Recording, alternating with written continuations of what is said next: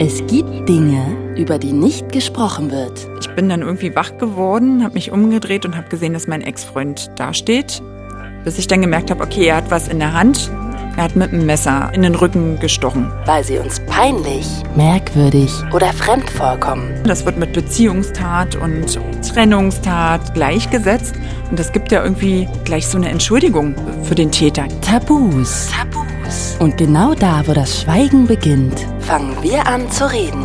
Es ist ja vielen unangenehm, dass ich so offen drüber rede. Und ich habe manchmal das Gefühl, ich darf nicht glücklich sein, weil mir das passiert ist. It's Fritz. It's Fritz. Tabulos. Sprechen, worüber man nicht spricht. Mit Claudia Kamit. Herzlich willkommen zu einer neuen Folge von Tabulos. Schön, dass ihr dabei seid. Ich bin Claudia Kamit. An der Stelle direkt vorweg, das wird heute eines der heftigsten Interviews, die ich je geführt habe. Wir reden über psychische und körperliche Gewalt. Wir reden vor allem über einen unfassbar gewalttätigen Mordversuch. Also falls euch das in irgendeiner Weise triggern könnte, dann bitte ich euch, hört euch lieber eine andere Tabulos-Folge an. Es geht heute um einen Femizid. Der Begriff, der setzt sich immer mehr und mehr durch. Dennoch, glaube ich zumindest, haben den jetzt noch nicht alle so unbedingt auf dem Schirm. Deshalb kurz vorweg der Begriff, der beschreibt die Tötung von Frauen, weil sie Frauen sind. Und ich blicke jetzt mal so ein bisschen größer auf das Thema, um es verständlicher zu machen. Ist mir auch echt wichtig. Ich schmeiße jetzt auch mal mit ein paar Zahlen um mich, um es besser zu verdeutlichen. Also, wenn wir uns generell mal alle Gewaltverbrechen in Deutschland anschauen, dann sind Männer davon im größten Teil sowohl Täter als auch Opfer. Und zwar in acht von zehn Fällen. Frauen hingegen spielen da echt nur so eine minimale kleine Nebenrolle. Geht es aber um Gewalt in Beziehungen, dann dreht sich das komplett um. Da sind Frauen in acht von zehn Fällen Opfer. Also es ist wirklich kaum zu ertragen, aber jeden Tag, jeden verdammten Tag versucht in Deutschland ein Mann seine Partnerin oder Ex zu töten und jeden dritten Tag, da stirbt dann wirklich eine Frau durch die Hand ihres Partners oder Ex-Partners. Jeden dritten Tag. Ich finde das einfach so Wahnsinn. Äh, für viele Frauen ist damit wirklich das eigene Zuhause einer der gefährlichsten Orte der Welt für sie. Männer töten meistens übrigens aus Machtgründen, so nach dem Motto, also wenn ich die Frau schon nicht selber kriege, dann soll die auch niemand anders kriegen. Damit hängen Femizide ganz oft mit toxischen Beziehungen zusammen. Ich rede gleich mit Henriette, die hat sich selbst per Mail an mich gewandt, weil sie das Thema Femizide mehr in die Öffentlichkeit rücken möchte. Ihr Schicksal ist echt unfassbar hart. Es ist abscheulich, was sie durchmachen musste, denn ihr Ex-Partner hat versucht, sie umzubringen. Und ich werde natürlich gleich mit Henriette darüber reden, wie war die Beziehung zu ihrem Ex eigentlich zu Beginn? Wann wurde es dann das erste Mal bedrohlich? Wie kam es dann zur Tat? Wie wurde danach mit ihr und dem Täter umgegangen? Und was für ein gesellschaftliches Problem gibt es beim Umgang mit Femiziden? Hallo Henriette, ich freue mich voll, dass wir uns heute beide treffen. Hallo, danke, dass ich hier sein darf. Ich freue mich auch, du bist auch echt eine tolle Erscheinung, du ähm, strahlst auch so. Also ich danke dir echt, dass du gerade bei dem Thema so ja offen heute reden wirst. Also das schon mal vorweg. Ja, ich danke euch, dass ihr euch diesem sensiblen Thema annehmt. Also, dass ich drüber sprechen darf überhaupt. Ich würde einfach jetzt direkt mal mit der Beziehung starten. Vielleicht erzählst du erstmal, wo ihr euch wie kennengelernt habt und wie die Anfangsphase war. Also ich habe meinen damaligen Freund beim Sport kennengelernt. Bei ähm, einem Spiel habe ich zugeschaut und habe ihn dort gesehen und fand ihn gut. Und er war so ein Jahr lang mein mein Schwarm. Mhm. Also ich habe für ihn geschwärmt und ähm, wie alt warst du da? Da war ich 15, als ich ihn das erste Mal gesehen habe. Und ein Jahr später, weil er war vier Jahre älter, er, also er wusste ja, dass ich ihn gut finde, hat er dann meine Schwester angesprochen und hat gesagt, okay, da war ich ja dann 16, dass ich nun nicht mehr zu jung für ihn bin und ähm, dann haben wir uns quasi ein Jahr später gedatet. Und sag mal, wie würdest du so eure Anfangszeit beschreiben? Also, weil wir kommen ja nachher auch auf die ganz dunklen Kapitel zu mhm. sprechen und dass wir einfach vielleicht auch mal, ja, uns so ein Gefühl machen können, wie es losging. Ja, also die Anfangszeit war war eigentlich schön. Ich war 16, er war ich war Schülerin, habe dann Abitur gemacht. Er hatte schon Arbeit, er hatte eine eigene Wohnung. Also ich habe natürlich zu ihm aufgeschaut. Das war ein Mann, der schon mitten im Leben stand. Mhm. Ja, der war sportlich, der sah gut aus. Ähm, und äh, ich habe zu ihm aufgeschaut und unsere Beziehung war am Anfang auch ganz harmonisch, würde ich sie beschreiben. Also doch ähm, und liebevoll. Lie na, liebevoll, jetzt rückblickend war sie noch nie so. Ah. Ähm, das ist, glaube ich, auch ein Problem, was er so hat. Ähm, mein Ex-Freund, dass er halt seine Emotionen nicht so zeigen kann. Und das war, glaube ich, auch das, was mir jahrelang gefehlt hat. Ich habe immer um Liebe und Anerkennung ähm, gerungen. In, woran hast du das festgemacht, dass er dir so seine Liebe nicht zeigen konnte? Ich, ich hätte es äh, gern emotionaler gehabt, glaube ich, jetzt im Nachhinein. Ähm, also er hat dann schon gesagt, er liebt mich und, und äh, natürlich Intimitäten und sowas fanden auch statt, aber in so bestimmten Momenten, wo man einfach einen Rückhalt braucht oder, oder jemand, der, der einen eine Empathie entgegenbringt. Ich glaube, das ist das Eigentliche, was ihm gefehlt hat. Ähm, hat er keine Empathie und kann das gar nicht? Oder genau. wollte er das einfach nicht, weil er das also ja auch meines, anstrengend ist. Ja, meines Erachtens äh, kann er Empathie nicht zeigen oder hat er hat's nicht. Er okay. ist empathielos und ähm, hat ja starke narzisstische Züge, die sich mit den Jahren natürlich immer mehr herausgebildet haben. Das war für mich am Anfang nicht ersichtlich. Ähm, da war natürlich unser Verhältnis auch noch ein ganz anderes, dieses Machtverhältnis zwischen uns. Ja, wegen ja. des Alters auch. Genau, ne? wegen des Alters. Ich habe aufgeblickt, er hat ja, ne, er, er hat ja einen ganz anderen Status. Äh, gehabt als ich und ähm, ich habe zu ihm hochgeschaut und ähm, wir waren dann drei Jahre, glaube ich, zusammen, bis äh, wir zusammengezogen sind mhm. nach meinem Abitur und ähm, dann habe ich angefangen zu studieren und so im Studium und mit der ersten gemeinsamen Wohnung kamen dann so die ersten ähm, Übergriffigkeiten. Kannst du mal erzählen, wie die aussahen? Also eigentlich hat er sich meist über irgendwas anderes geärgert und hat dann den Grund bei mir gesucht. Also hat es dann über einen Streit mit dir kanalisiert? Genau. Ja, er, oder er war unglücklich von der Arbeit oder unzufrieden oder, oder beim Training, beim Sport war was nicht in Ordnung und hat es letztendlich an mir ausgelassen. Das habe ich aber in dem Moment auch immer gar nicht so verstanden.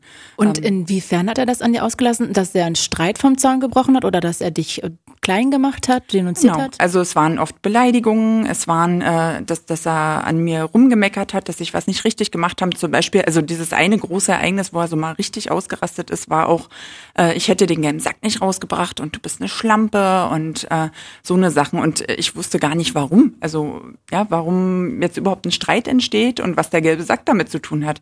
Kannst ähm, du vielleicht noch ein zweites Beispiel bringen? Ja, das war dann später, also ein bisschen später, da hatten wir dann schon unsere erste Tochter oder unser erstes Kind. Ähm, da sollte ich für ihn lügen, weil er nicht zum Sport wollte. Mhm. Und ich habe nicht gelogen und das war, glaube ich, das erste äh, heftige Mal, dass er richtig ähm, handgreiflich geworden ist. Da hat er dann ähm, mich gewürgt, hat mich gegen die Tür geschubst, hat einen Lappen nach mir geschmissen, getreten und hat mich richtig angeschrien, dass er mich hasst. Und wie alt war da eure Tochter, euer Kind? Das, da war sie zwei, zweieinhalb ungefähr. Aber die hat das nicht gesehen? Nee, da war sie nicht dabei. Gott sei Dank. Und sag mal, ähm, wir können ja noch mal kurz zurückspulen. Mhm. Was ist denn das überhaupt erstmal für ein Typ? Kannst du uns den vielleicht jetzt mal nicht, natürlich nicht optisch, ähm, mhm. weil er auch anonym bleiben soll, beschreiben, aber zumindest so vom Charakterwesen, du hast ja schon gesagt, er hat jetzt nicht sehr viel Empathiefähigkeit, mhm. er ist narzisstisch. Gibt sonst noch irgendwelche Merkmale? Er ist eher ein unauffälliger Typ. Also er, er fällt nicht durch Emotionen auf, ja. Er ist ein ruhiger Mensch, mhm. er ist nett, sozial angepasst er ähm, ja, freundlich, schon auch hilfsbereit durchaus. Und ähm, seine Wutausbrüche, die hat er eher auch immer im familiären Rahmen gehabt. Also eigentlich nur bei mir. Mhm. Und ähm, bei seinen Eltern, das weiß ich jetzt gar nicht, aber doch eher nur zu Hause. Oder beim Sport, also seine Sportkumpanen haben ihn dann im Nachhinein jetzt auch beschrieben als ähm, freundlichen, ruhigen Typen, dass sie mhm. aber auch wussten, wenn man bei ihm einen bestimmten Punkt erreicht, dass er dann austicken kann. Und genau das hatten wir halt zu Hause auch. Ne? Es gab irgendwann immer einen Punkt, wo eine Grenze überschritten war oder wo, wo er irgendeinen Punkt erreicht hat, wo er ausgetickt ist. Sei es dann, dass er mich total rund macht mit Worten oder dass er Dinge umhergeschmissen hat. Das war er nicht so häufig. Also er hat es wirklich mehr auf diese Art ähm, durch Beleidigungen herablassende ähm, Worte ähm, und solche Sachen verhängen lassen. Okay, also das heißt, mm, wenn ich mit ihm zusammengearbeitet hätte, vielleicht wäre mir das nie aufgefallen. Ich hätte den als genau. nett, sympathisch, ähm, bodenständig, ein Typ, mit dem ich jetzt oder der jetzt nicht besonders auffällt. So hätte ich ihn empfunden. Richtig. Und jetzt hast du ja gerade schon erzählt, dass es mm, ja nach ein paar Jahren, nachdem ihr zusammengezogen seid, schon so die ersten krassen Beleidigungen gab. Ähm, hat sich das dann immer weiter zugespitzt und hast du, bevor ihr das erste Kind bekommen habt, mal darüber nachgedacht, ob das jetzt wirklich der Mann fürs Leben ist oder gab es diese diese mhm. Überlegung gar nicht, weil ich ähm, wollte nur ganz kurz sagen, also weil ich habe immer das Gefühl, wenn wenn Menschen sagen, ja, wie kannst du dich denn von dem beleidigen lassen, dann kannst du nicht mhm. bei dem bleiben. Ich habe das auch in, in meiner Familie mal erlebt, dass auch ähm, jemand so einen Partner hatte und da war es eine Frau und da hat sich das so also diese Grenze, wo man irgendwann sagen würde, ey, das lasse ich mir nicht gefallen, die wurde halt so langsam immer weiter runtergehebelt sozusagen, dass man irgendwann immer mehr eigentlich schon vertragen hat, weil man schon so daran gewöhnt war, dass diese eigene Schwelle immer weiter runterging. Und deshalb frage ich das einfach nur, also ohne ja. Vorwurf. Nee, aber ähm, so ist es letztendlich. Also man, man glaubt das auch irgendwann. Ähm, wenn, wenn einem immer wieder sowas gesagt wird, äh, fängt man an zu grübeln. Okay, hat er vielleicht recht? Stimmt das? Habe ich jetzt was falsch gemacht? Also ich habe ganz oft die Schuld bei mir gesucht. Was war jetzt der Punkt, dass er so reagiert? Also ich habe immer erst mal bei mir geguckt, anstatt zu gucken, was ist denn mit ihm eigentlich nicht richtig, ja? Oder, oder warum zweifle ich überhaupt an mir, ja? Eigentlich müsste, müsste das doch bei ihm liegen, der Punkt, warum es jetzt zu Streitigkeiten kommt oder er, er so ausflippt. Ähm, und die Schwelle wird halt, äh, ja, wie du sagst, immer geringer, ne? Mhm. Man lässt sich mehr gefallen und letztendlich dran gezweifelt, dass er der Mann fürs Leben ist. Ja, hab ich. Also ich habe schon immer gewusst, das ist nicht der Mann, den ich heiraten will. Es ist nicht der Mann, mit dem ich bis zum Schluss zusammenbleiben will. Das kam aber erst später. Also das, ich habe ja meine Tochter mit ihm relativ zeitig bekommen, da war ich 22 da war das noch nicht so Thema. Da ich studiert, da hatte ich andere Sachen. Also ich war voll irgendwie im Studium, habe nebenbei Theater gespielt und das Kind dann bekommen.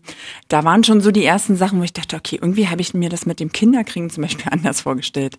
Ja, dass er sich da mehr einbringt, liebevoller ist. Also da ist mir das aufgefallen, dass mir diese Emotionen so gefehlt haben auch. Ne, ähm, natürlich hat er seine Tochter geliebt und hab, hat ab und an was gemacht äh, mit ihr aber der größte Teil lag bei mir. Und das eigentliche Thema, was auch oft zu Streit geführt hat, waren halt immer die Finanzen. Mhm. Ich habe ja studiert und habe Unterstützung von meinen Eltern bekommen, dass ich studieren kann. Und er hat richtig verdient schon, also richtig gut. Und die Miete für die Wohnung haben wir uns trotzdem geteilt. 50-50. 50-50. Darauf hat er bestanden. Urlaube mussten wir uns teilen. Alles fürs Kind. Ich habe ja das Kindergeld bekommen und hatte damals im ersten Jahr das Elterngeld, das war ja für Studierende das Minimum von 300 Euro. Mhm. Ähm, da war dann seine Aussage, okay, dann muss ich das alles tragen. Also er hat Was? zwar am Anfang ähm, Teile mit zu den Möbeln bezahlt, aber ansonsten musste ich das ist ja echt hart. Das meiste leisten. Okay, das finde ich echt krass, aber da kann man ja noch sagen, naja, der ist einfach ein knausriger Typ. Mhm. Und wie hat es sich dann weiter fortentwickelt, eure Beziehung? Ähm, na, ich habe dann weiter studiert und bin halt letztendlich, möchte ich behaupten, immer selbstbewusster geworden.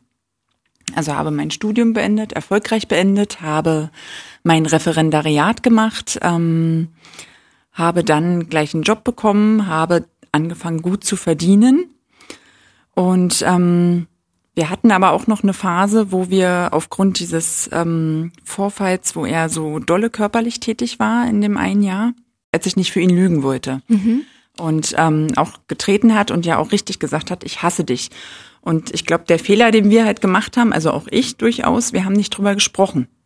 Ich habe mich als Opfer gesehen, habe mich irgendwie verkrümelt, ähm, habe das so hingenommen und dann wurde nicht drüber geredet und irgendwann war der Alltag wieder da und äh, alles wie immer. Aber glaubst du, dass das was gebracht hätte? Weil gerade wenn der so narzisstische Züge hat, dann hätte dir er dir, er dir doch am Ende eh nur erklärt, dass das ja kein Wunder ist, so wie du dich benimmst. Für mich hätte es vielleicht was gebracht, weil ich habe ja letztendlich auch nicht über meine Emotionen geredet und das ist, glaube ich, das, was ich ähm, lernen musste jetzt über die Jahre und ähm, weshalb wir natürlich auch überhaupt nicht miteinander klargekommen sind eigentlich, weil er war kein Typ, der über Emotionen gesprochen hat und ich konnte es auch nicht, weil ich es irgendwie nie gelernt habe.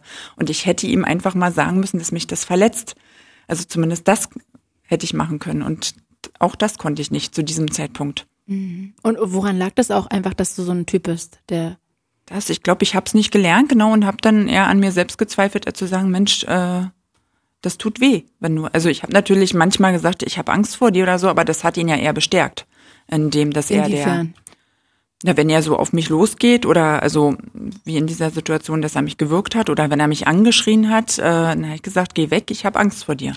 Ne? Also habe mich ganz oft in diese Opferrolle begeben, als ich noch im Studium war. Das war so die Zeit. Aber das müsste ihn doch eigentlich nicht bestärken, sondern ihm eigentlich eher das Gefühl geben von, okay, ich mache gerade was falsch.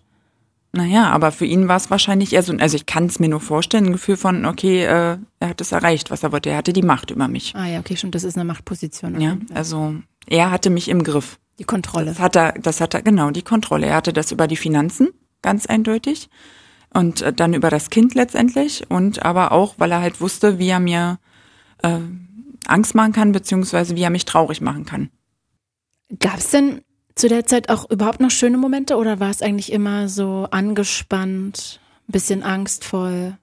Nein, also das war letztendlich, das fällt mir auch immer schwer, mich dran zu erinnern. Natürlich, jetzt erinnert man sich an die, an die nicht so schönen Zeiten im Nachhinein, aber wir hatten auch schöne Momente, wir hatten auch schöne Urlaube, wir hatten eine schöne Zeit. Aber wenn ich das einfach mit jetzt vergleiche, mit meinem heutigen Leben, dann war das noch lange nicht das Leben, was ich haben wollte und kann. Ich glaube, ich habe immer in so einer Blase gelebt und habe gedacht, so muss es sein, so mhm. muss eine Beziehung sein, so muss eine Familie sein. Also es war vielleicht auch immer mein Wunsch von, von Familie. Ja, also ein Mann, ein Kind, wir arbeiten beide, wir haben uns dann letztendlich auch ähm, ein Haus ja irgendwann gekauft, nochmal ein zweites Kind bekommen. Ähm, irgendwie war das wahrscheinlich meine Suche nach, nach Familie, nach Halt, nach Liebe. Es war nicht so, dass ich ständig in Angst gelebt habe, das nicht. Ähm, ich wusste bloß halt, äh, okay, es gibt auch Punkte, wo es switcht bei ihm und wo er ein ganz anderer Typ sein kann. Ich habe immer gesagt, er hat eine zweite Persönlichkeit. Das ist, er ist auch äh, Zwillinge vom Sternzeichen und ähm, ich habe immer gesagt, er hat wirklich zwei Gesichter. Zwei Gesichter. Das ist Wahnsinn. Und ich habe jetzt gerade gefragt, ob es auch schöne Momente gab, weil ich gerne noch wissen wollte, wie denn so dieses Gefühl Richtung Trennung kam. Also ob mhm. wann das wie in deinem Kopf mal aufgeploppt ist. Ja, wir haben uns ja schon einmal getrennt ähm, im Jahr 2013, ein Jahr nach diesem körperlichen Übergriff. Da wart ihr wie lange zusammen? Zehn Jahre. Wow. Genau, also 2003 sind wir zusammengekommen. Und ähm, Jedenfalls haben wir uns dann Tatsache aber wieder ähm, so fünf Monate später angenähert. Da hatte er dann auch ein bisschen Ruhe gegeben und wir haben, da haben wir das erste Mal drüber gesprochen, ähm, über diesen Vorfall, wo er ähm, handgreiflich geworden ist und ich gesagt habe, er muss unbedingt, also wenn das nochmal was mit uns werden soll, also auch dem Kind zuliebe vielleicht, ähm, ein Anti-Aggressionstraining machen entweder oder wir machen ähm, eine Paartherapie. Und da war er erstmal mit einverstanden, hat das also auch eingesehen und meinte dann, Mensch, wir lieben uns doch. Und hm. ich dachte, okay, ja, wahrscheinlich. Also war dann auch erstmal wieder Feuer und Flamme. Und da hat er sich wirklich Mühe gegeben. Auch ähm, da waren diese, diese Ausraster auch nicht, dass auch, dass er mich beleidigt oder so. Das, das war eine ganze Zeit lang nicht. Also bestimmt, ähm, wir sind dann 2013 wieder zusammengekommen. 2014 haben wir uns äh, ein Haus gekauft dann also bis dato war eigentlich alles aber mal wieder schick. Aber er hat keine Therapie gemacht. Ah, das wollte ich gerade wissen. Und ihr habt auch äh, nicht zusammen gemacht? Also keine Paartherapie, Nein. kein Antiaggressionstraining? Es hat keine Therapie stattgefunden. Also ich habe dann jetzt im Nachhinein, man beschäftigt sich natürlich dann auch mit, warum eigentlich, ja, warum habe ich nicht drauf bestanden? Ich bin dann gerade oder ich war im Referendariat mhm. und äh, uns hat halt der Alltag, glaube ich, wieder eingeholt und er war vielleicht ganz froh, dass ich ihn damit erstmal in Ruhe gelassen habe. Mhm. Und dann war das halt irgendwann kein Thema mehr. Und dann, also dann hm, hast du wieder, habt ihr in diesem Haus gewohnt und na, dann war, ähm, Also wir hatten gerade Umzug, das war Ende 2014, ähm, hatten das Haus gekauft. Mhm. Das habe ja auch alles ich organisiert, diese ganzen Banktermine. Ähm, da war ja aber wieder diese Sache mit der finanziellen Abhängigkeit. Ja, ich habe ja noch im Referendariat gesteckt, als äh, wir das Darlehen aufgenommen haben. Und ähm, die wussten zwar bei der Bank, dass ich irgendwann ähm, halt fertig bin und dann einen gut bezahlten Job habe. Ähm, deshalb haben wir das auch bekommen, aber wir hatten kein Eigenkapital für das Haus, beziehungsweise hatte mein Ex-Partner das und hat das ähm, dann aber nicht in das Darlehen gesteckt, sondern in die Hausrenovierung. Aha. Also er hatte gute 20.000 Euro reingesteckt ins Haus, um eine Küche zu kaufen und so ein bisschen zu renovieren, also tapezieren und so weiter. Das heißt, wir haben nicht neu gebaut, wir haben Gebrauchtes gekauft. Mhm. Und da war unser Deal natürlich auch, ich zahle die Hälfte ab. Also er steckt das ja rein, mhm. ja, und äh, ich zahle die Hälfte ab. Bei sowas würde es mich immer brennend interessieren, dass wenn er, also wenn es eine Schieflage gibt bei ihm mhm. und er weniger hätte, ob er dann auch auf 50-50 mhm. bestehen würde. Ja, das hätte mich jetzt auch mal interessiert. Auf jeden Fall war das immer so ein Punkt, der uns jetzt jahrelang bis zum Schluss begleitet hat. Das war eigentlich so der Knackpunkt. Ähm, und als wir eingezogen sind ins Haus, also Ende 2014, war ich schwanger, ungewollt. Mhm. Und äh, er war natürlich. Ungewollt oder ungeplant? Ungeplant, ja, beide. Also von mir aus dann eigentlich schon gewollt, weil ich mhm. Hatte immer irgendwie zumindest den Gedanken daran, noch mal ein zweites Kind zu bekommen. Für ihn war immer klar, nur ein Kind. Mhm. Also das hat er von Anfang an auch gesagt, er will nur ein Kind, ein verwöhntes Einzelkind, zwei Kinder sind zu teuer. Also das war ja die Begründung, dass Kinder so teuer sind und was kosten.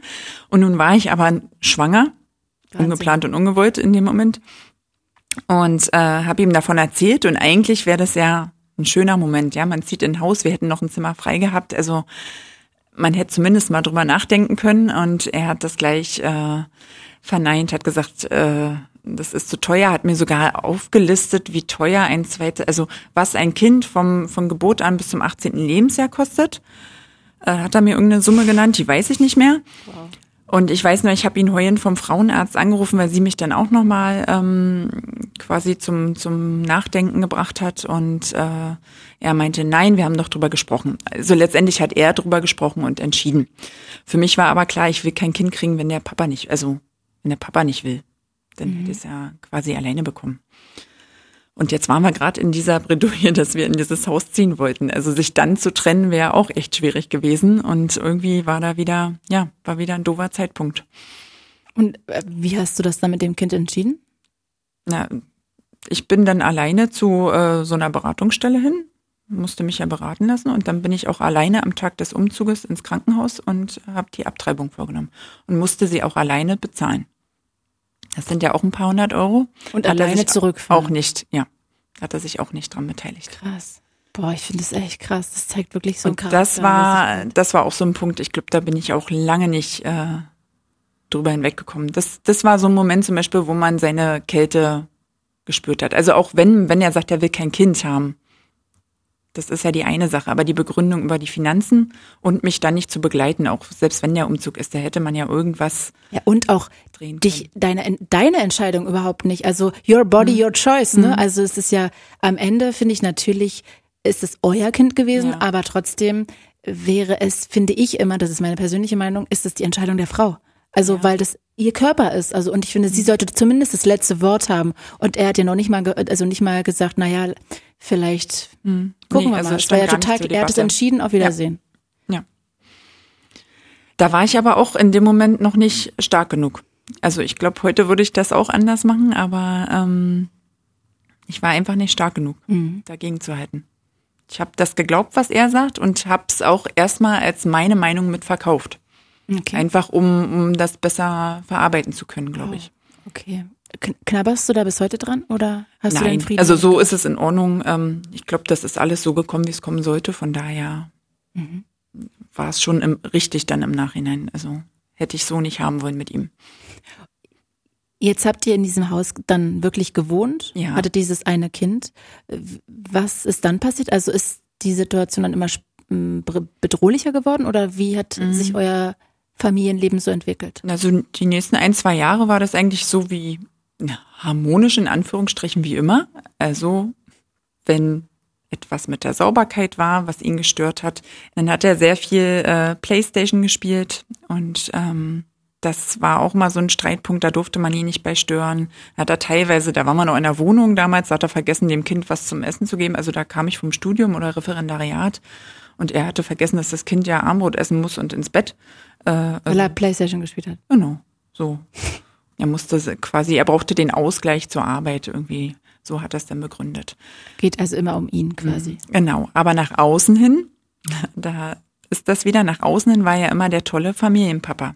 Also wenn dann Familienfeiern waren oder wir waren beim Spiel, beim, äh, beim Training, beim Sport, ähm, hat er sich immer um alle Kinder gekümmert, tat so, als ob er ganz viel mit unserer Tochter gemacht hat, als ob er sich da auch richtig auskennt mit dem, was sie so an Hobbys macht und, und hat da mal Geschichten erzählt, wo ich gesagt habe, das stimmt doch gar nicht. Da warst du doch, also wow. hat auch teilweise dann Quatsch erzählt, ja, weil er es einfach nicht besser wusste, aber ja irgendwas erzählen musste, dass es so aussieht, als ob. Mhm. Meine Freundinnen haben sich auch immer gefreut, wenn, wenn er da war, weil er hat immer mit den Kindern gespielt. Also, Hast du denn deinen Freundinnen davon erzählt, wie es wirklich ist? Ich habe Andeutungen gemacht. Also ich habe zum Beispiel eine Freundin, ähm, die hat auch mal von ihrem Mann erzählt. Also die haben genau die gleichen Punkte immer, worüber die sich gestritten haben. Über Sauberkeit und über Finanzen. Und mhm. das haben wir dann immer ausgetauscht. Wenn wir, das war meine Sportpartnerin, wenn wir zum Sport gefahren sind, ich so, oh, und jetzt spielt er schon wieder Playstation und jetzt hat er eben schon wieder angefangen mit Geld und ähm, sie Aber hat dann auch immer von ihrem Mann erzählt. Und dann dachte ich immer, okay, dann ist es ja woanders auch so, dann muss das so sein. Aber von diesem Würgen und so hast du niemandem erzählt? Das habe ich, ähm, das war ja zur ersten Trennung, das habe ich damals einer Freundin erzählt und meiner Mutter. Also meine Mutter wusste, dass das damals bei der, bei der ersten Trennung vorangegangen war. Dann später. Und die hat, hat die versucht, dich da abzuhalten, da wieder hin, hinzugehen? Ähm, nee, also sie hat sich gewundert, aber ich habe ja auch da erzählt, wir machen dann eine Paartherapie oder er macht ein Anti-Aggressionstraining. Also habe das auch immer so ein bisschen als Schutz genommen, damit nicht nachgefragt wird mhm. oder um mich zu rechtfertigen, warum wir jetzt wieder zusammen sind.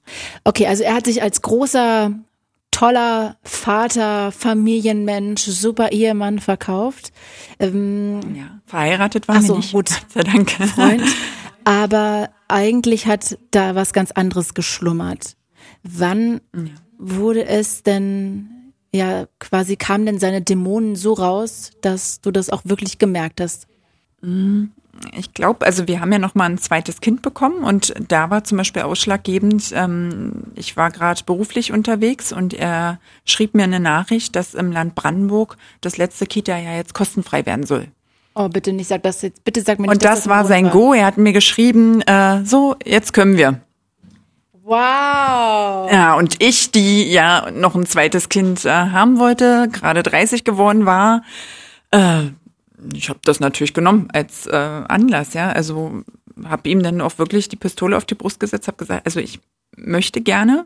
Jetzt bei mir tickt die innere Uhr. Ja, seine Reaktion war dann so, naja, komm, dann mache ich dir eins, aber dann musst du dich kümmern. Ähm, er hat sich dann aber letztendlich mit diesem Gedanken angefreundet und äh, dann hieß es, es wird ein Junge. Ähm, da war er auch stolz drauf, glaube ich. Und unser Kind wurde dann geboren 2018 äh, zu Beginn des Jahres. Und ab da fing es, glaube ich, aber an. Also ähm, ich habe im Sommer 2018 angefangen, so eine Art Tagebuch zu schreiben.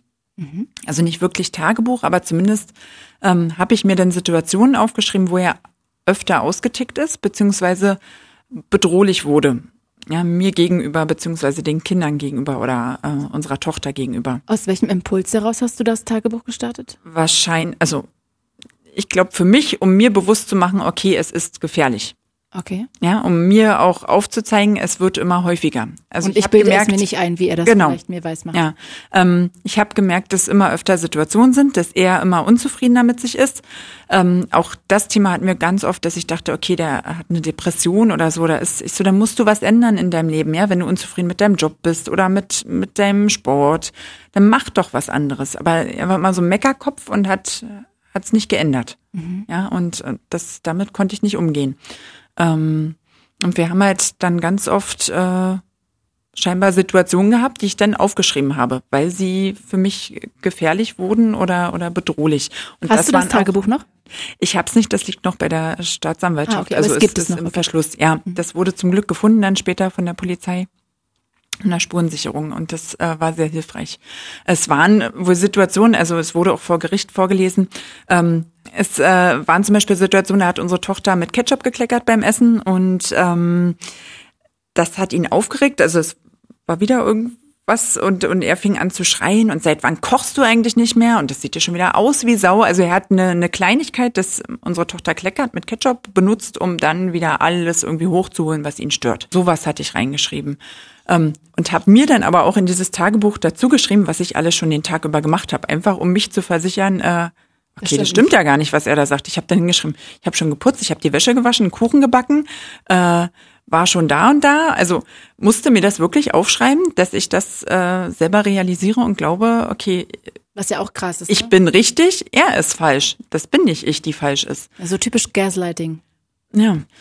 Ja, und so eine Sachen habe ich reingeschrieben. Und dann war halt ein großer Knackpunkt. Ähm, also ich habe dann, glaube ich, schon immer mal so gemerkt, okay, das haut nicht mehr hin mit uns, war aber noch finanziell abhängig, gerade ein Kind bekommen. Da war ein halbes Jahr alt, der Kleine, also war alles irgendwie nicht richtig. Ähm, und dann ist mein Stiefpapa gestorben im Oktober 2018, ganz plötzlich und unerwartet. Und ähm, habe da auch wieder gemerkt, okay, also der so Empathie und sowas äh, kann er nicht. Auch da für mich da sein, mich stärken, geht nicht. Mhm. Also seine erste äh, Sache, die er kurz nachdem er erfahren hat, dass er gestorben ist, gesagt hat, war, können wir jetzt trotzdem in Urlaub fahren? Wir haben das ja schon bezahlt. Boah, also so, bitter, ja, so so so so kalt, auch so bitter. herzlos, so so. Voll. Ähm, Und auch nur bei sich, ne? hm?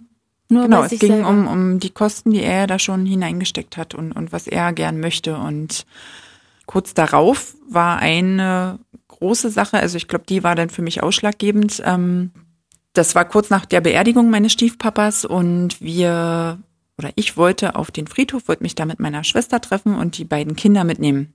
Die Kinder waren da, glaube ich, zum ersten Mal, sollten sie hin zum Friedhof und wollten Steine ablegen, die die Kinder bemalt hatten. Und ähm, genau, das wollten wir so als, als kleine Trauerfeier für die Kinder machen. Süß. Und er hatte schon gesagt, er will nicht mitkommen, er will Playstation spielen. Also er hatte sich da schon rausgenommen. Und hat dann, ähm, fing dann an, mich aber, genau, ich war gerade dabei, meinen Sohn anzuziehen. Der lag vor mir auf dem Teppich. Ich habe davor gekniet. Und er wollte, dass ich Kisten, die unter der Treppe standen, wegräume. Aber er hätte das auch selber machen können. Er hätte oder? das machen können, die waren ja schwer und ja, es waren ja aber meine Sachen da drin und also er wollte mich, glaube ich, nur triezen in dem Moment. Und ich habe gesagt, nein, ich fahre jetzt auf den Friedhof, ich ziehe jetzt das Kind an und ich fahre dann los. Und dann kam er von hinten oder von der Seite hinten und hat mich gewürgt. Vor meinem Baby und vor unserer Tochter, die auf der Treppe stand und das Ganze gesehen hat. Und hat mich so gewirkt, dass ich äh, wirklich in dem Moment Panik gekriegt habe. Ähm, also nicht nur so ein bisschen, sondern wirklich so, dass ich keine Aber auch ein bisschen geht nicht, ne? ja, auch ein bisschen ist zu viel. Und auch das musste ich jetzt erst lernen. Auch kneifen geht nicht. Das war zum Beispiel auch eine Sache, die er immer mal wieder gemacht hat, jahrelang. Also Dich gekniffen. gekniffen, wenn er irgendwie sich geärgert hat und so, dann war eine Sache ähm, oft übers, oder er hat es oft übers Kneifen geregelt. Dich körperlich so ein bisschen Ja, bestraft. also das, das ist es. Er hat mich nie geschlagen, so dass ich irgendwie eine blutige Nase hatte oder ein blaues Auge oder dass man es nach außen hin hätte sehen können. Er hat mich klein gemacht, er hat äh, mich beleidigt, er hat, wenn handgreiflich, oft gekniffen beziehungsweise so am Arm gepackt. okay. Also er ist von hinten an dich ran und hat dich gewürgt. Gewirkt, hat dann irgendwann von mir abgelassen und dann habe ich ihn angeschrien. Also dann, äh, ich weiß nicht, ich habe dann auf der Treppe, ich bin da irgendwie los und habe gesagt, das machst du nicht nochmal und ich bin nicht mehr das Opfer. Also habe ihm richtig, äh, ich glaube, das erste Mal eine richtige Ansage gemacht. So, und wenn du hier ne, das nochmal machst, dann bin ich weg. Also hab ihm aber wieder ja, also ich hätte eigentlich gehen müssen. Naja. Ja, und habe ihm letztendlich wieder äh, eine Chance gegeben. Mhm. Ja, habe diesen Schritt immer noch nicht gemacht. War dann so in meiner Trauer wahrscheinlich noch, also so ist es jetzt für mich nur erklärbar. Für mich war dann wichtig, okay, ich will jetzt auf den Friedhof, will das mit den Kindern machen, habe das mit ihm auch gar nicht, also habe ihn angeschrien, habe gesagt, ich bin nicht mehr das Opfer, das machst du mit mir nicht mehr. Ähm, habe die Kinder geschnappt und bin los. Und war dann auf dem Friedhof, habe aber meiner Schwester nichts erzählt, ihrem Mann nichts erzählt, also habe da auch äh, wieder nichts durchblicken lassen und ähm, Aber du warst ja wahrscheinlich auch sehr geschockt, oder? ja. Ähm, auf jeden Fall weiß ich, dass ich danach angefangen habe äh, zu überlegen, okay, wo gehe ich jetzt hin? Zu meiner Mutter, die gerade in tiefster Trauer ist, ist ganz schlecht. Also da will ich jetzt nicht einziehen. Ähm, habe dann nach dem Frauenhaus geguckt. Sehr gut. Ähm, ja, geguckt. Und dabei ist es dann geblieben. also nur, dass es jetzt mal würde es nicht besser machen, aber hat er sich dafür irgendwie mal entschuldigt oder sowas? Nein. Er hat es abgetan, er hat gesagt, war doch gar nicht so, das weiß ich, er hat wieder runtergeredet. Natürlich, ich habe ihm aber diesmal deutlich gesagt, dass es ähm, äh, verletzend war und dass es zu weit gegangen ist. Ähm, aber ich kann mich nicht mehr genau an das Gespräch erinnern. Also bei mir ist auch wirklich durch, ich glaube, seit der Tat auch ganz viel ähm, an Erinnerungen weg. So. Verdrängt, ne? Mh, weiß ich nicht, ja. Also kann mich an so Details dann nicht mehr erinnern. Und wir waren dann noch zusammen im Winterurlaub. Dieser Urlaub, ne, wo er Angst hatte, dass der ausfällt. Ähm, der war eigentlich auch, der war gut. Also ich weiß nicht, ob er wirklich irgendwie äh, so im Alltagsleben so gestresst war. Ich habe natürlich auch mal nach Antworten gesucht oder oder ähm, Gründen. Mh, Gründen, warum warum er so ist oder ob er wirklich zwei Persönlichkeiten hat oder krank ist oder eine Depression hat oder irgendwas. Ja, ähm, weil er ist ja an sich, glaube ich, kein auch kein schlechter Mensch. Also ich möchte ihn auch nicht äh, grundsätzlich schlecht reden, aber er hat eine Art an sich, die gar nicht geht. Ja und ähm, das Dass du solche halt Worte noch hast, wenn man nachher weiß, wie es endet, finde ich aber auch äh, sehr. Na, ich habe kein, also ich habe kein Hassgefühl gegen ihn. Das ist äh, und es war ja, wie gesagt, auch nicht alles schlecht, sonst wäre man, glaube ich, auch nicht so lange zusammengeblieben. Mhm. Aber äh, er hat halt sich zu viel Dinge erlaubt und ich hätte ja anders reagieren müssen. Also bei mir, es liegt ja auch viel an mir. Ich hätte, glaube eher. Das stimmt, du hättest eher vielleicht gehen müssen. nehmen müssen und gehen müssen, genau. aber am Ende bist ja nicht du. Ich bin nicht die Ursache für sein Verhalten. Du bist auch an nicht, nicht, da schuld oder so, nee. sondern es ist einfach, ja, er hat da seine Machtposition ausgespielt und. Genau. Aber ich hätte es halt nicht mit mir machen lassen müssen, ne? Das ist dürfen. Total ohne Frage, ja. aber ich würde trotzdem gerne die, diese Schuld nicht, wie er das mit dem Geld macht, 50-50 aufteilen, ja. sondern es ist meiner Meinung nach eher 90-10. Ähm, gut, aber ich, ähm, ich habe das Gefühl, auch du machst wahrscheinlich gerade eine Therapie, oder? Kann das sein? Ja. Ja, aber darüber reden wir auch gleich noch später. Mhm. Aber erzähl doch jetzt erstmal dann, mh, mm, ja, wie das dann nach diesem, nach dem Urlaub weiterging. Also hat mhm. dich gewirkt, du hast das Gefühl gehabt, irgendwie, du bist dabei gerade, sich dich zu verabschieden, zu gehen. Mhm. Und dann war was? Naja, ich habe äh, meine Elternzeit war um.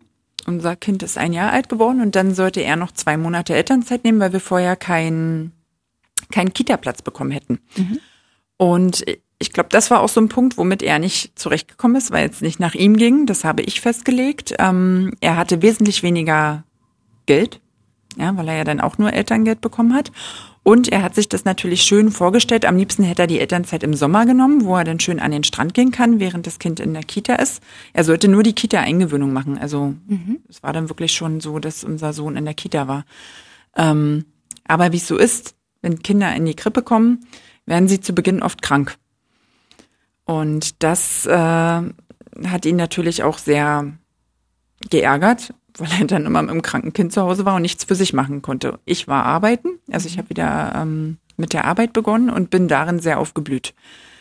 Und ähm, ich hatte wirklich Bedenken dabei, meinen Sohn bei ihm zu lassen, weil er im Dezember davor, also vor unserem Winterurlaub, ähm, die Ursache dafür da war, dass er sich das Bein gebrochen hat, der Kleine.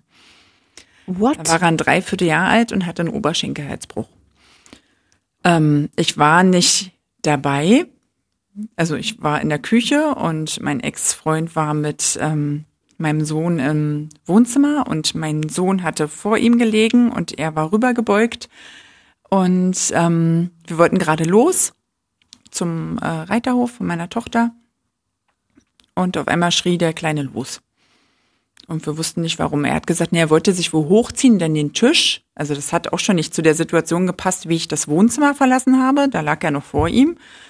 Und äh, geht dann wieder rein und dann sagt er, er wollte sich gerade einen Tisch hochziehen und er fing gerade an mit Stehen und so ein bisschen am Tisch laufen. Und dann ist er umgeknickt.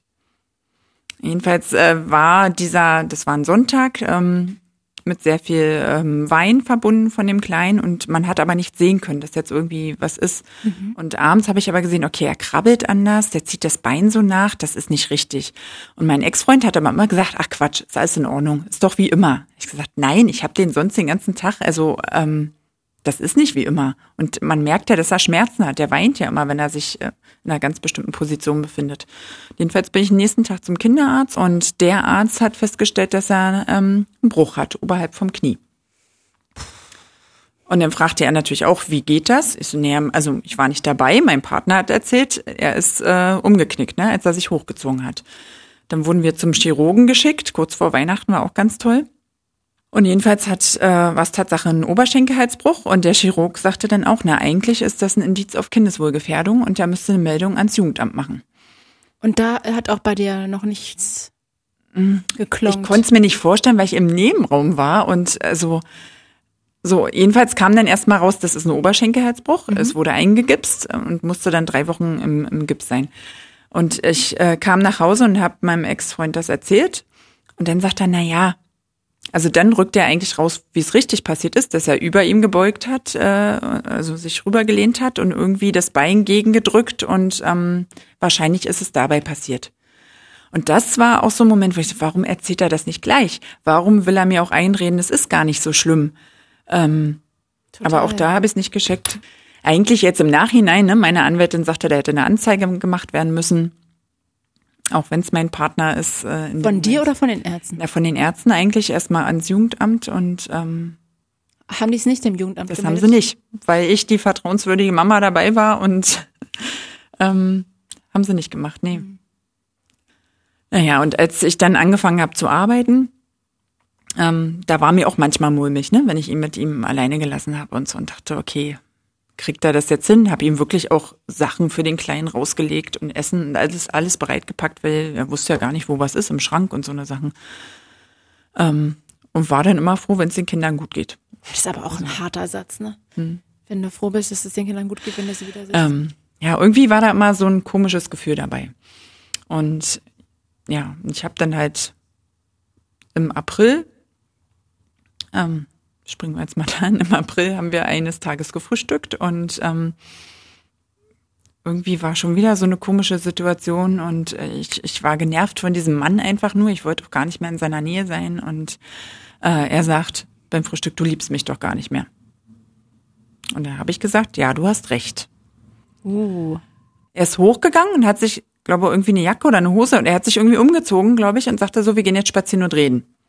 Und da war ich schon das erste Mal erstaunt, dass er sowas sagt. Also, dass er wirklich äh, ein Gespräch sucht. Ein Gespräch sucht in mhm. so einer Situation, ja, und mit mir reden möchte. Und ich habe halt unserer Tochter Bescheid gesagt. Ähm, und sie ist dann zu Hause geblieben. Wir haben den Kinderwagen genommen und sind mit dem Kleinen halt eine Runde spazieren gegangen. Und er wollte dann wissen, was los ist. Und dann habe ich zu ihm gesagt, naja, da sind keine Gefühle mehr. Und ganz ehrlich, wir sind ja nicht mal mehr eine gute WG. Eigentlich sind wir eine schlechte WG. Wir leben zwar gemeinsam in einem Haus, aber eher schlecht als recht und nebeneinander her. Wirklich Gefühle sind ja da nicht mehr. Und dann habe ich ihm auch gesagt, du beleidigst mich, du bist ja nicht nett zu mir, du bist respektlos. Das ist, ähm, so geht man ja nicht mit jemandem um, den man liebt. Und ja. ähm, habe dann auch gesagt, ich habe das Gefühl, dass, äh, dass ich dich gar nicht kenne. Weil du das Gefühl hattest, da schlummern noch Sachen in ihm oder weil er ähm, äh, ja das nicht ehrlich war? Genau, ja, ich denke, dieses nicht ehrlich sein, ne? Mhm. Ähm, dass er mal so Geschichten erzählt hat und äh, ja, irgendwie, weil, weil ich ihn glaube wirklich nicht kannte, also sein Innerstes nicht kannte, seine Gefühle nicht, er konnte nicht über Gefühle reden, ähm, er konnte mit Wut ganz schlecht umgehen, hat man dann gemerkt, wenn dann ist das so aus ihm rausgeplatzt und er wusste gar nicht, wie ihm geschieht. Mhm. Ähm, aber irgendwie habe ich das Gefühl, ich konnte ihn gar nicht einschätzen und, und hatte auch das Gefühl, er hasst mich manchmal, so wie er mit mir gesprochen hat. Hat er ja auch mal gesagt.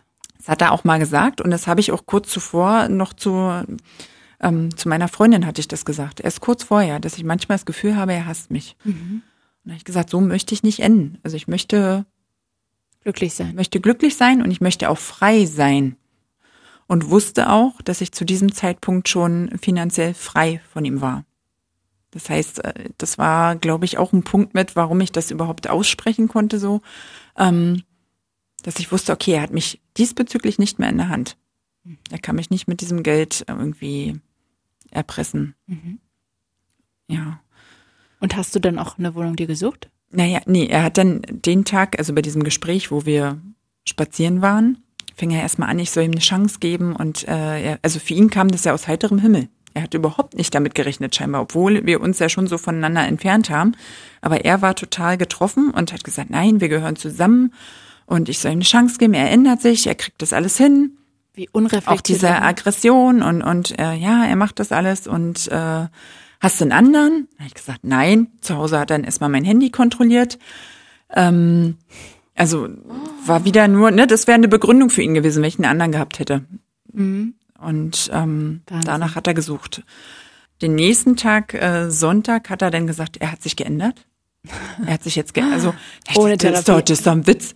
Also genau, und er wollte dann, dann hat er mir vorgeschlagen, er will eine Therapie machen. Und ich konnte das, das tut mir leid, aber ich konnte es dann auch schon nicht mehr ernst nehmen. Und ähm, Dienstagabend hatten wir uns verabredet, setzen wir uns zusammen und besprechen dieses Finanzielle, wie machen wir das mit den Finanzen, mit den Kindern.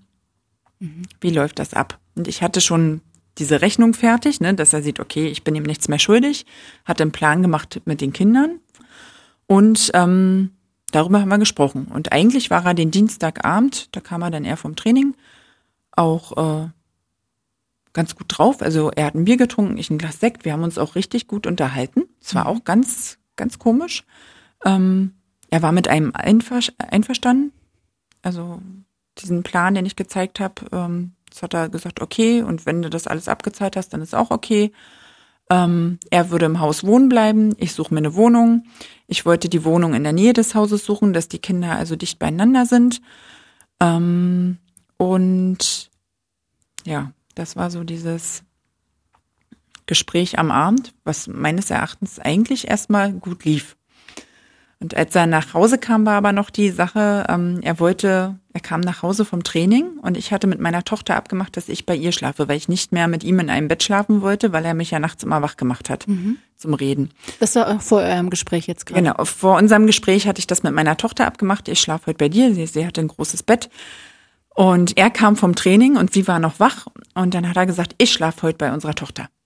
Ich gesagt, na nee, und äh, unsere Tochter fing dann auch an zu weinen. Nein, Mama soll bei mir schlafen. Und dann habe ich noch ihr gut zugesprochen, habe gesagt, naja, komm, du hast Papa heute den ganzen Tag nicht gesehen, der will dich auch sehen und äh, dann machen wir das so und morgen schlafe ich dann bei dir. Im Nachhinein könnte man jetzt denken, dass das so geplant war, dass er woanders geschlafen hat. Mhm. Ähm, dann sind wir nach oben gegangen haben beide noch Zähne geputzt und ich gehe ins Schlafzimmer. Er folgt mir und sagt, na wollen wir nicht nochmal miteinander schlafen? Äh, er muss ja in Übung bleiben. Also das dann hat wollte er nicht gesagt. Das hat er gesagt. Also er wollte noch mal Sex, so eine Art Abschiedssex. Ja, aber auch dieses noch in Übung bleiben. Genau, in Übung bleiben. Also das war ekelhaft. Das war wirklich ekelhaft. Und äh, hab dann gesagt, das ist ja nicht dein Ernst, ey. Also habe ihn dann total natürlich ähm, einen Korb gegeben und habe gesagt, er soll jetzt ins Bett gehen und schlafen. Und ähm, ja, und ich habe dann noch meiner Mama eine Nachricht geschrieben. Also er ist dann gegangen. Ich habe meiner Mama eine Nachricht geschrieben, dass wir ein Gespräch hatten. Das war ganz gut und der ist mit einverstanden mit allem und ich suche mir jetzt in Ruhe eine Wohnung. Und sie hatte mir sogar noch angeboten, bei ihr einzuziehen mit den Kindern, wo ich gesagt habe, ach lass mal, das hat ja Zeit. Und meinem jetzigen Freund habe ich auch noch eine Nachricht geschrieben. Den kanntest du da schon? Den habe ich kurz vorher kennengelernt, ja. Also es war auch wieder ganz komisch. Das habe ich auch bewusst ähm, nicht näher kommen lassen. Also ich habe quasi ihn kennengelernt ähm, auf Arbeit und ähm, wir haben gesagt, okay, wenn das was mit uns werden soll, dann sowieso nicht so als Affäre oder irgendwas, sondern wir treffen uns dann mal und gehen essen, wenn ähm, du Single bist. Wenn ich Single bin, genau. Ja, und wir haben halt miteinander geschrieben und es war klar, okay, wir mögen uns und wir stehen aufeinander. Also das war irgendwie klar. Aber mhm. da ist nichts gelaufen und ähm, wir haben uns halt wirklich nur auf Arbeit gesehen. Schön. Genau. Und dem hatte ich halt abends auch noch geschrieben, ähm, genau dasselbe und habe da auch noch geschrieben in die Nachricht, ähm, das mit dem Sex, dass mein Ex-Partner halt nochmal Sex wollte und dass ich das abgelehnt habe. Ja, und das war dann aber vielleicht auch die Ursache, na, nicht die Ursache, aber das war vielleicht das i-Tüpfelchen, was das fast zum Überlaufen gebracht hat. Diese Ablehnung. Weil diese Ablehnung, ja. Und ähm, in der Nacht ist er halt äh, schlafen gegangen. Ich habe auch geschlafen und äh, ich bin nachts wach geworden. Das muss so um zwei, kurz nach zwei gewesen sein. Ähm, und habe Schläge auf dem Rücken gemerkt. Also ich habe auf dem Bauch geschlafen und habe geträumt, dass mir jemand auf dem Rücken schlägt und irgendwas sagt, was Böses. Und ich bin dann irgendwie wach geworden, habe mich umgedreht und habe gesehen, dass mein Ex-Freund dasteht und äh, auf mich eindrischt. Bis ich dann gemerkt habe, okay, er hat was in der Hand. Okay. Er hat mit einem Messer ähm, von hinten, also er hat mir zunächst oh, in den Rücken gestochen. Und ähm, genau, das Messer ist abgebrochen. Die Messerklinge, sieben Zentimeter lang, ist in der äh, Brustwirbelsäule stecken geblieben. Er hat den Griff wütend weggeschmissen. Er hat auch irgendwas dabei gebrabbelt, ähm, das weiß ich nicht mehr. Also ich war, wie gesagt, im, im Halbschlaf, bin wach geworden, habe ihn gesehen, hab ge also musste ja auch erstmal realisieren, was er da macht.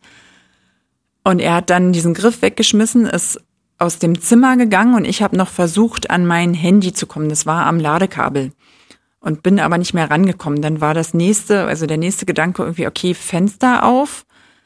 Na, nachts hörte ich keiner. Also wäre da sinnlos gewesen. Dann war, okay, wenn die Kinder wegrennen, ist auch Quatsch, die Kinder sind da. Und das war natürlich auch wieder so, also das war so eine Abfolge von Gedanken. Gibt ja genug Typen, Männer, vielleicht auch Frauen, die erst ihre Kinder auslöschen, bevor sie den Partner auslöschen. Und er hatte ja nun mal bei meiner Tochter geschlafen, von daher war der Gedanke auch immer noch, dass meiner Tochter vielleicht irgendwas passiert ist oder meinem Sohn. Ja. Und ich weiß auch nicht, in welchem Moment ich darüber nachgedacht habe, ob das gleich nach diesem ersten Messer war oder später. Jedenfalls kam er so relativ schnell wieder mit einem zweiten Messer ähm, und griff mich von vorne an. Das heißt, er hat mir Hast dann. Hast du dann noch gelegen oder? Nee, dann, also ich habe mich aufgerichtet und habe mich gewehrt. Ja, ähm, das konntest du noch. Ja mit, naja, du warst ja, ja Adrenalin, also ich weiß nicht wie, der Körper macht's. Ähm, also ich weiß noch, dass ich auch total sauer war und habe gesagt, nicht jetzt. Und jetzt habe ich so einen tollen Mann kennengelernt und also so gehe ich jetzt nicht. Also es war wirklich das, das ist total blöd. Was, nee, das habe ich gedacht. Mhm. Hab gesagt, nicht so. Und wenn dann sterbe ich durch eine Krankheit oder durch irgendwas anderes, aber nicht so. Also es war wirklich, man hat ganz komische Gedanken dann in dem Moment. Und ähm, er hat mich halt von vorne angegriffen, ich habe mich gewehrt, wie auch immer. Ähm, also er hat mich halt im, im Oberkörper getroffen, meine Beine, also ich habe eigentlich überall am Körper irgendwo Narben. Und äh, dieses Messer ist auch abgebrochen. Da hat er den Griff dann auch weggeschmissen.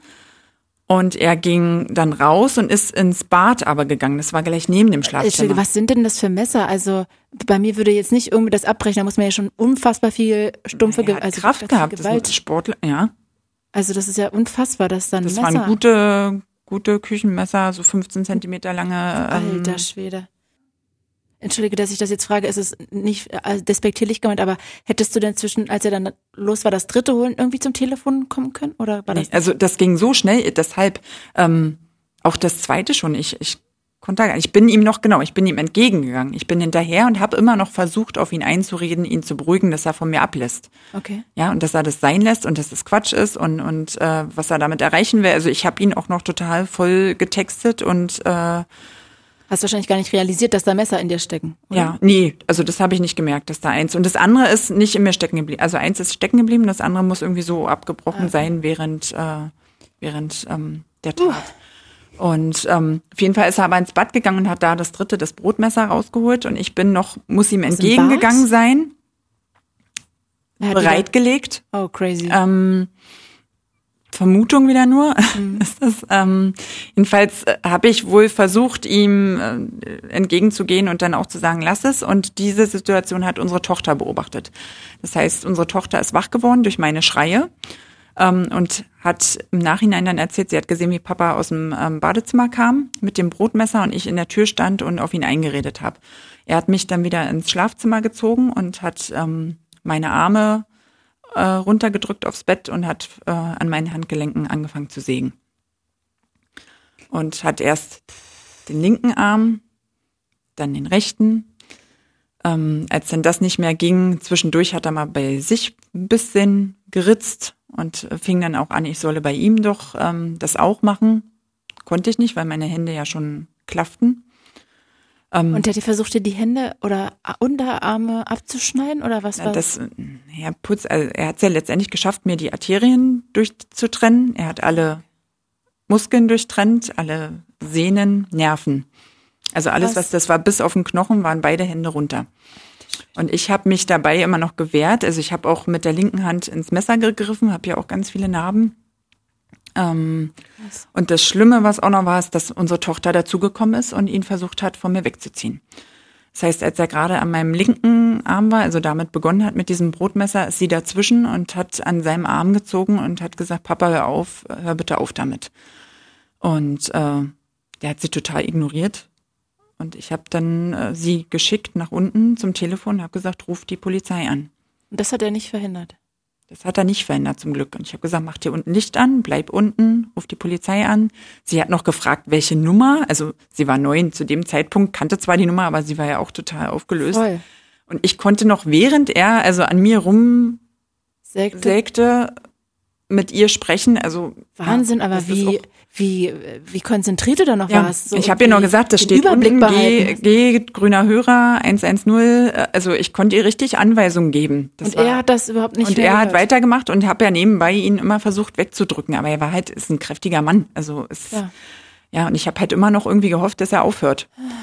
Und äh, ja, und an sich, äh, letztendlich hat er ja dann auch ähm, sich Verletzungen zugefügt. Und ich habe aber für mich war auch klar, okay, ich will ihm nicht, zu, also ich möchte nicht mich auf dieselbe Stufe herabbegeben, hätte ich auch gar nicht gekonnt, da waren die Verletzungen schon zu stark.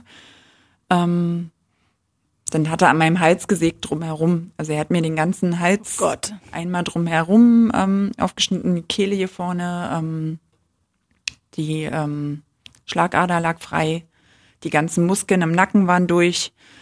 Ähm, und zwischendurch haben wir immer mal wieder auf dem Bett gelegen. Also zwischendurch hat er immer wieder Pause gemacht, weil es natürlich anstrengend war. Und du warst dann noch bei Bewusstsein? Ich war beim Bewusstsein die ganze Zeit und habe habe aber auch zu ihm dann irgendwann gesagt, also wir, ich weiß, wir haben nebeneinander auf dem Bett gelegen, so wie unsere Positionen waren. Ich habe gesagt, ich kann nicht mehr. Lass mich doch bitte in Ruhe sterben. Also meine Angst war, dass er mir, weil er ja dann immer an den Hals ging, dass er einmal die Schlagader trifft und dann ist vorbei. Ja. Und ich wollte aber nicht, also ich war ja schon kraftlos und und äh, habe dann gesagt, lass mich in Ruhe sterben. Ich sehe meinen Stiefpapa schon. Also habe den Namen von meinem Stiefpapa gesagt und habe gesagt, ich sehe ihn. Also ich habe ihn auch wirklich gesehen und habe war irgendwie auch ganz ruhig und habe gesagt, okay, wenn ich jetzt gehe, dann gehe ich zu ihm. Okay. Und okay, wenn ich jetzt sterben soll, dann dann soll es jetzt so sein. Also habe das irgendwie für mich dann, das waren diese Ruhemomente, wo kein Kampf war. Und dann fing er immer wieder an. Ähm, ja, und unsere Tochter hatte halt den Notruf abgesetzt. Es war 2.23 Uhr mitten in der Nacht. Ähm, Wusste sie hier die Adresse? Ja. Ja, das hatte sie, das hat sie auch super abgespult, dieses Programm. Der an der anderen Leitung hat sie bloß immer wieder abgewürgt. Also der hat äh, nochmal nachgefragt, der hat gedacht, das ist so ein, so ein Scherz, hat mhm. äh, mehrmals gefragt, wie alt sie ist und, und ob das stimmt und ja. Und sie hat am Telefon gesagt, äh, meine Mama wird umgebracht. Oder Papa bringt die Mama um. Und ähm, jedenfalls wurde dann ein Polizeiauto hingeschickt. Auch noch kein Notarzt, nichts benachrichtigt, sondern erstmal nur eine Streife hingeschickt, um zu gucken, ob das nicht doch ein Scherz ist. Alter Schwede, das finde ich aber echt hart, muss mhm. ich sagen, richtig hart, dass da nicht sofort reagiert und, wird. Ja. Lieber umsonst einmal den Notarzt schicken bei mhm. sowas. Ja, gut. Und als wir sie unten gehört haben, dass jemand kommt und äh, unsere Tochter die Tür aufmacht, äh, hat er das auch gehört. Da war halt gerade Pause und wir haben es beide gehört. Und mein Ex-Freund hat dann gesagt, da kommt jemand und fing dann halt wieder an, sich über mich zu beugen und weiterzusägen. Alter Schwede. Am Hals. Also er hat äh, zwischendurch aufgegeben, weil er dachte, weil ich gesagt habe, ich äh, ich sehe meinen Stiefpapa schon, ich möchte in Ruhe sterben, hat er wirklich mal von mir abgelassen. Und als er gehört hat, okay, jetzt kommen die, jetzt muss er es noch beenden. Ähm, er hat äh, sich wohl, das habe ich nun alles nicht mehr mitgekriegt, so richtig. Ähm, der Polizist sagte, er hat sich umgedreht und hat sich dann gleich von mir abgerollt und hat das Messer fallen lassen. Ähm, aber auch erst, als die Waffe auf ihn gerichtet war. Also der hat wirklich überlegt, ob er abdrückt oder nicht. Alter Schwede. Hm. Und die Frauen, die dabei waren, die haben halt äh, die Kinder geholt. Und das war auch so, wo ich immer über meinen Körper staune und über mich. Äh, die haben ja gerufen, Polizei, wo sind sie? Und ich habe noch, also in meinen Gedanken habe ich richtig laut geantwortet und habe gesagt, ja, hier oben links. Und dann haben die gefragt, wo ist das Kind? Oben rechts. Dass ich wahrscheinlich nur gegoogelt habe, weil ja alles offen war. Ähm, das wurde mir erst im Nachhinein so mitgeteilt. Aber ich konnte noch sagen, wo was ist war bei Bewusstsein und konnte ja dann auch noch Anleitung geben, wo mein Blutpass und mein, mein Portemonnaie ist und so und dass die unten in die Küche gehen sollen. Und dass in dem Zustand? Ja.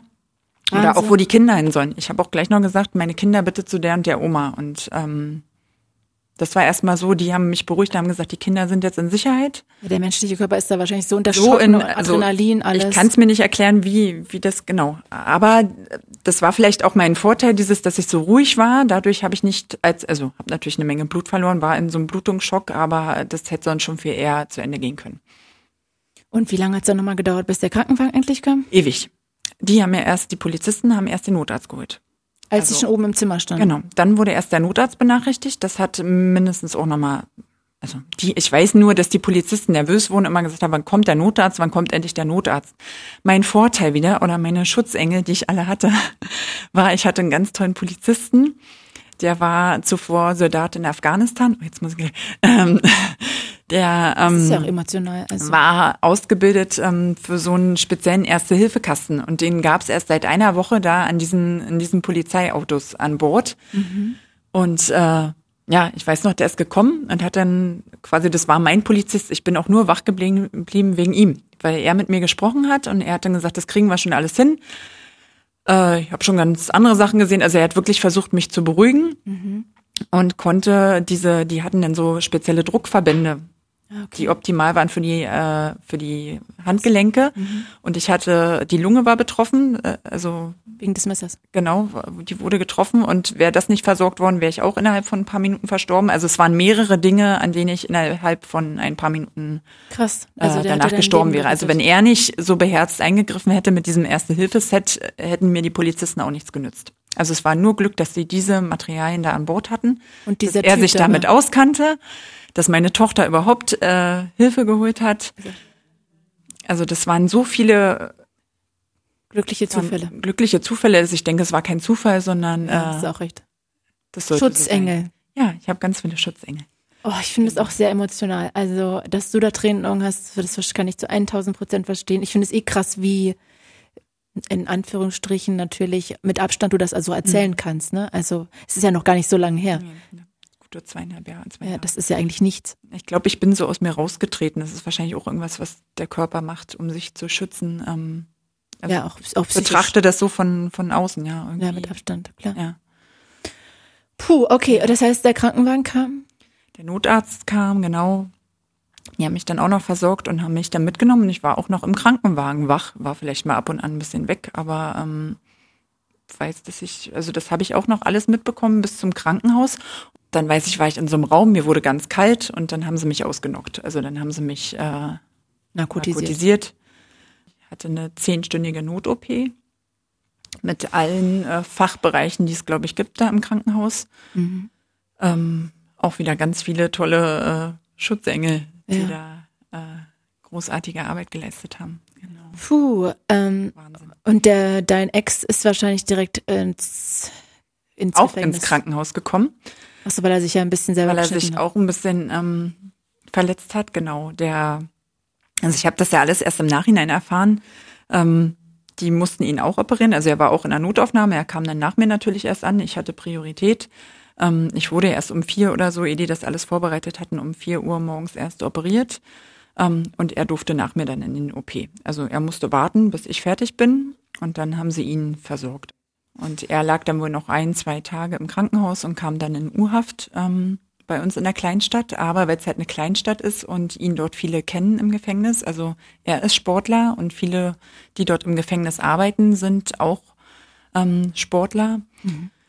Ähm, ich glaube, da waren zu viele betroffen. Also es ist zumindest das, was ich jetzt gehört habe, dass viele gesagt haben, sie können nicht ähm, so arbeiten mit ihm, weil sie irgendwie einen Bezug zu ihm haben. Und er wurde dann verlegt in eine andere Stadt in die U-Haft weil es zu dicht am Wohnort war. Ähm, ich würde gleich auch gerne noch kurz, falls es geht, auf das Gerichtsverfahren und mhm. wie das dann weiterging, ähm, eingehen. Ich äh, würde nur gerne kurz eine Sache noch mit dir besprechen. Mhm. Weil du hast mir ja geschrieben, dass du das gerne, also geemailt, ne, dass du mhm. deine Geschichte da auch gerne ähm, ja in, in die Öffentlichkeit bringen würdest, weil das einfach Femizid ein wichtiges Thema ist. Ähm, und Femizid bedeutet ja, dass Frauen getötet werden, weil sie Frauen sind. Ja. Das heißt, dass Männer quasi, das wird da ganz oft in Verbindung mitgebracht, sie selber ähm, das Gefühl haben, okay, die Frau geht, aber bevor sie jemand anders kriegt, bringe ich sie lieber um. Ja. Glaubst du, dass das auch bei ihm der Treibstoff war? Ja. Also er sagt, er kann sich an die Tat nicht erinnern. Er sagt aber, er hätte vorher einen Traum gehabt. Vielleicht hat er auch wachgelegen und hat quasi ähm, die Beziehung Revue passieren lassen. Und er ist der Meinung, dass er viel, viel mehr in diese Beziehung hineingesteckt hat. Und das ähm, mehr als äh, als du sagst oder mehr als als du allgemein? Na, mehr als ich. Also er hat so viel in diese Be Beziehung investiert, jetzt nicht nur finanziell, sondern wahrscheinlich auch ne, mhm. allgemein, ja. Allgemein. Und ähm, sein ganzes Leben ist zerstört und ähm, ne, jetzt Haus, Auto, also dieses ganze Bild nach außen hin ist ja zerstört gewesen für ihn. Mhm. Und angeblich hätte er Angst gehabt, ich würde ihm die Kinder wegnehmen. Was ja, was wir ja am Tag oder am Abend zuvor geklärt haben, dass es nicht so sein würde. Ja, wir haben ja. uns ja geeinigt. Mhm. Ähm, aber er hat ja wirklich dann geäußert, okay, ähm, das oder das darf sie nicht, ne? Ich, ich darf mich nicht trennen, ich habe nicht das Recht, mich zu trennen, weil er ja so viel in diese Beziehung investiert hat ähm, und und äh, ich habe nicht das Recht, mich zu trennen, ganz einfach. Das ist es. Und deshalb? Und das musste er quasi dadurch wieder ausgleichen. Und deshalb? Er entscheidet. Ne? Also letztendlich habe ich ja jetzt entschieden und habe mich getrennt und er hat ja die Kontrolle verloren. Und um die Kontrolle wiederherzustellen, hat er jetzt entschieden. Okay, dann gehen wir beide. Das hat er ja auch geäußert während der Tat. Da hat er auch gesagt, äh, wir gehen beide, wir gehören zusammen. Und er hat ja den leichten Versuch getätigt, ähm, sich auch ähm, zu ermorden und ähm, wollte sich wahrscheinlich, das ist wohl so eine, so eine, dieser, dieser Suizidversuch ist dann oft so eine Art der Entschuldigung, um das wieder ähm, auszugleichen. Ne? Aber dieses erstmal mich versuchen umzubringen oder zu töten, ist äh, quasi die Kontrolle wiederherzustellen. Und, Und dessen bin ich überzeugt. Ja, ich finde es auch komisch, dass er sich, dass er sich selber gar nicht wirklich verletzt hat, ne? Also wenn, wenn man das vorhat. Wollte er wahrscheinlich auch nicht. Es ist halt nur, ne, für sich eine Entschuldigung. Oh, guck mal, ich habe es versucht. Ich hab's versucht. Aber erstmal glaube ich, ist es wirklich so, dieses Machtgefüge wiederherstellen. Und das hat sich ja bei uns enorm geändert. Ne, ich war am Anfang die kleine Schülerin, er war der, der Verdiener, der einen Job hatte, eine Wohnung, äh, zu dem ich aufgeschaut habe. Dann habe ich studiert, war ihm intellektuell auf jeden Fall überlegen, habe dann aber auch mehr an Selbstbewusstsein gewonnen und habe dann auch noch am Ende mehr verdient als er. Und dann will ich mich auch noch trennen. Dabei hat er doch jahrelang so viel getan für diese, also in seinem Sichtfeld so viel getan dafür, für diese Beziehung. Krass, ich finde. Dass er das ja nicht hat, äh, das sieht er ja nicht. Ich finde auch so beängstigend, dass er das so nachts macht und dir so aufflauert, ne? Das ist ja wohl ähm, auch typisch. Also deshalb, wir, also vor Gericht wurde ja gesagt, dass es nicht als geplante Tat zählt. Ähm, für mich ist es geplant. Also sind so viele Sachen, die, die für mich. Er hat doch die Messer sprechen. ins Bad gelegt. Zumindest das eine. Ähm, aber schon dieses, dass er bei unserer Tochter schlafen wollte. Dass ich also alleine im Schlafzimmer bin. Mhm. Das war schon so ähm, für mich ausschlaggebend. Dann, dass es diese Uhrzeit ist. Das ist eine Uhrzeit, wo alle schlafen. Ja, es ist nicht abends, es ist nicht morgens, es ist eine Uhrzeit, mhm. wo man schlecht Hilfe rufen kann. Absolut. Ja, und dann die Messer. Für mich ging das viel zu schnell, dieser Messerwechsel, als dass er hätte schaffen können, nach unten zu rennen in die Küche und immer ein neues zu holen. Mhm. Ähm, vor Gericht wurde ihm das aber so anerkannt, dass er zumindest das erste und das zweite Messer, also das erste hat er von unten mit hochgeholt, hat wohl das Brotmesser ins Bad gelegt, um es später für sich selbst zu benutzen. Oh. Weil er diesen Suizid wohl geplant hätte. So wurde es dann vor Gericht ausgelegt. Und ähm, das zweite Messer hat er aus der Küche rennend geholt für mich äh, ist das nicht nachvollziehbar, weil ich nicht mal an mein Handy greifen konnte und das lag gleich neben dem Bett und zack war er wieder da. Wahnsinn, also. Aber er kann sich ja nicht erinnern, er sagt nichts zu dieser Tat. Ah, okay. Ähm, wobei auch wieder gesagt, äh, oder das eine Möglichkeit wäre, sagt der Psychiater, der ihn untersucht hat, ähm, weil er sich die Tat selber nicht zugestehen möchte, also weil sie für ihn auch nicht zu ihm passt. Also in seinen eigenen Augen. In seinen eigenen Augen passt das nicht zu ihm, weil er ist ja auch, er hat vor Gericht auch gesagt, er ist gegen Gewalt. Wir hatten eine harmonische Beziehung. Er, also er mag keine Gewalt und, und das passt halt nicht in sein Bild. Aber er hat dich doch so auch gewirkt. Ja, das hat er ja auch mal klein geredet, beziehungsweise vor Gericht gar nicht zugegeben. Da hat er gesagt, nein. Wie, wie lang musste er jetzt ins Gefängnis? Oder muss er quasi? Also er hat ähm, 14 Jahre bekommen. Und ähm, bist du zufrieden mit dieser, mit diesen Jahren? Also, Ich, mh. also als das vor Gericht ausgesprochen wurde, bin ich in Tränen ausgebrochen, weil wir ähm, lebenslang gefordert hatten. mhm. Und ja, das wäre natürlich für mich erstmal so das sicherste gewesen. total. Aber ähm, ich meine, wir sind in Deutschland und ähm, ne, haben halt diese Rechtsprechung und von daher sind 14 Jahre, glaube ich, auch schon echt lang, wenn man das wieder mit anderen Fällen vergleicht. Ähm, unzufrieden bin ich mit dieser Begründung, warum es nur 14 Jahre sind. Ähm, es wird ja ganz doll auf den Täter geguckt, ne? Und geguckt, okay, was wirkt strafmildernd? Ja, dass er so sozial angepasst ist, dass er so netter ist, dass er noch nie aufgefallen ist, ähm, dass er sich ja entschuldigt hat vor Gericht.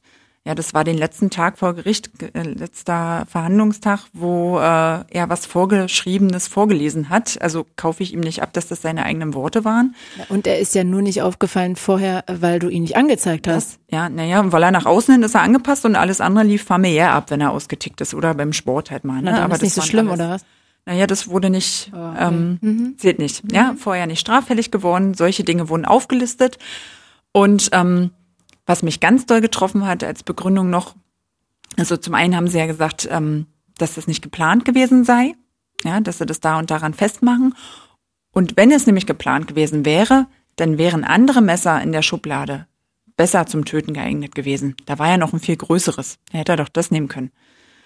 Und äh, Aber er muss ja einen Grund gehabt haben, überhaupt mit dem Messer hochzugehen. Also, das ist ja auch dieses, ne, bei Femiziden häufig, ne, das wird mit Beziehungstat und und ähm, so geredet. Trennungstat und ähm, solchen Dingen dann immer gleichgesetzt. Und das gibt ja irgendwie gleich so eine Entschuldigung fürs für den Täter, ja, aus Eifersucht. Naja, dann ist ja die Frau eigentlich, dann hat sie es ja provoziert irgendwie.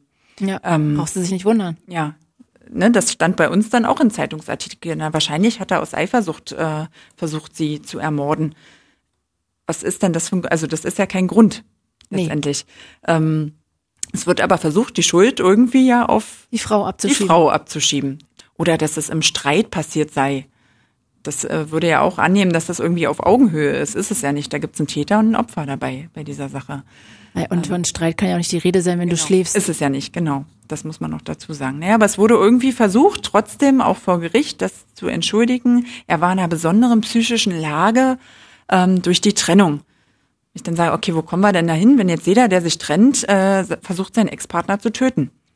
Das würde das ja zur Folge haben, weil alle sind in einer besonderen Situation, wenn sie sich trennen. Ich war auch in einer besonderen Situation, diese Total. Trennung überhaupt auszusprechen, aber danach guckt keiner.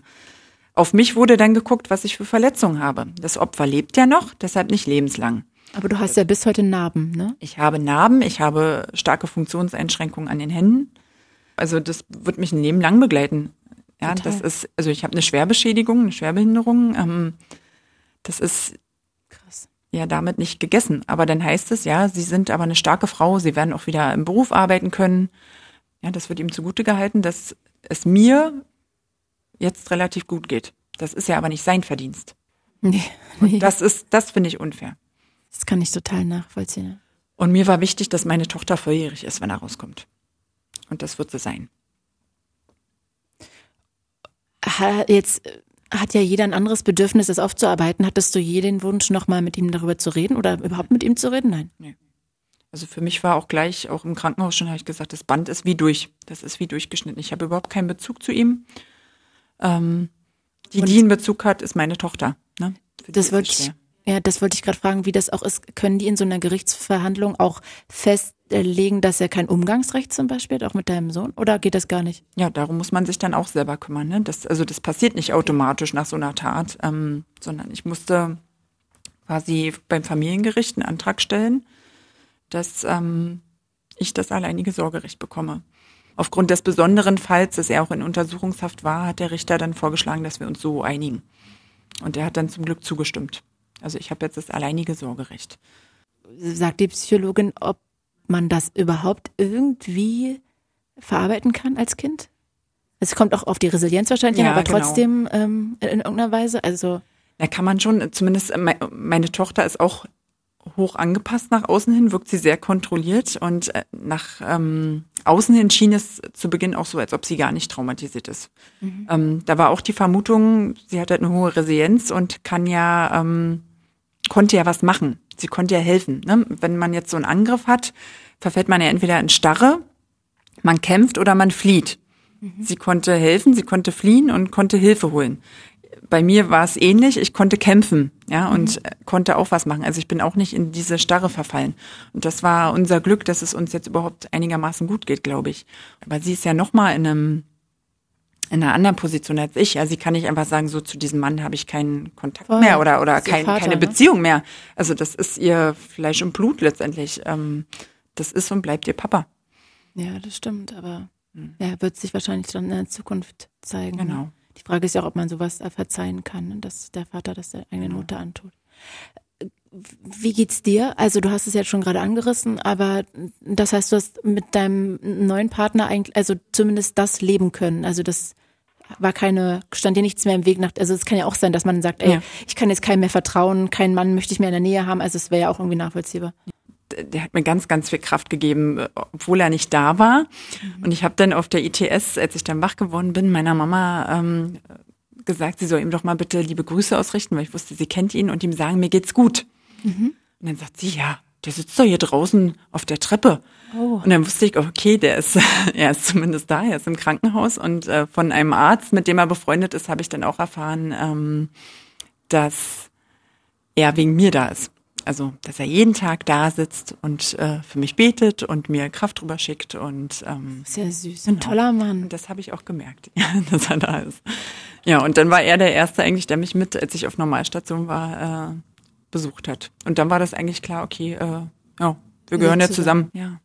Und irgendwie, so blöd das klingt, aber jetzt bin ich frei. Und ähm, das, ich traue mich immer gar nicht, das zu sagen, ja, aber wenn, wenn ich überlege, hätte ich mich getrennt und das wäre nicht so passiert, wie es passiert ist. Ich glaube, wir hätten jahrelang zu tun gehabt und er hätte mich immer wieder im Griff gehabt durch die Kinder oder durch durch äh, durch andere Sachen. Es wäre keine schöne Trennung gewesen, hätte es nicht werden können.